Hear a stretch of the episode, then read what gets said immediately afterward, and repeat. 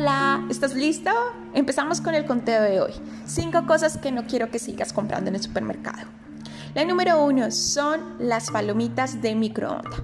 Esas sencillas y deliciosas palomitas que se preparan cinco minutos o menos, en dos minutos, las tienes listas y recién salidas del microondas. Se ven deliciosas, son fáciles y son baratas, pero si supieras la cantidad de químicos que tiene una sola bolsita de microondas, te vas de para atrás. Cuando entran en calor con el microondas, no solamente se liberan el popcorn, sino que también queda impregnado del químico que facilita esta cocción.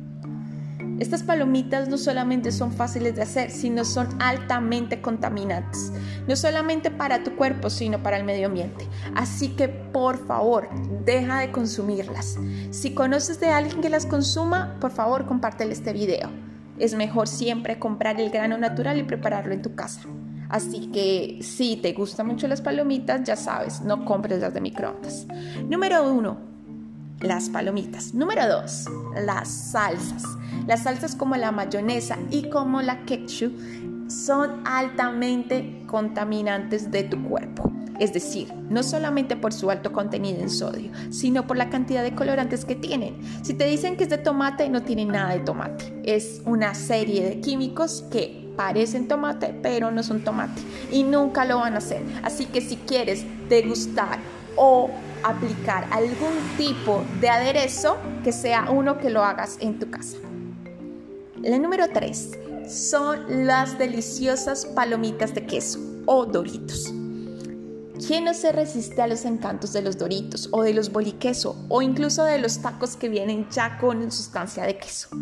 Ese queso es altamente contaminante para tu cuerpo, no solamente porque no es queso, sino es una mezcla entre colorante y adictivos artificiales que hacen que te mueras por estar consumiendo, sino que hacen que tu sistema lentamente se vaya saturando.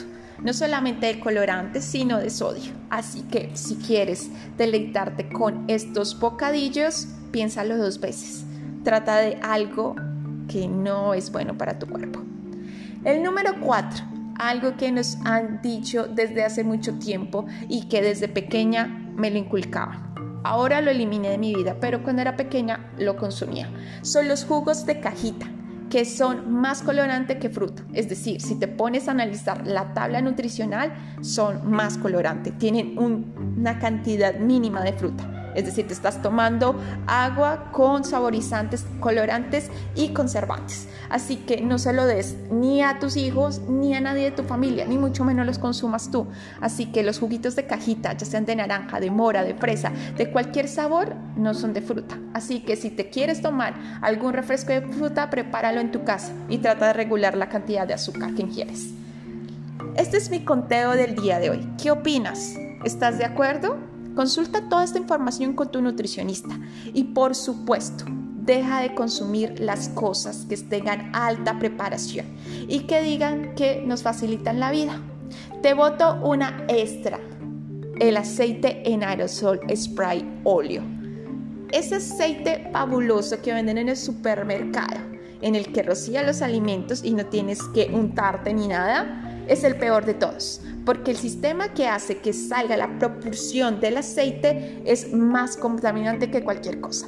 Así que si ves este aceite de cocina, no lo veas, no lo compres y por favor haz que nadie lo compre. ¿Te gustó el video? Dame tu comentario y cuéntame qué otras cosas quieres saber.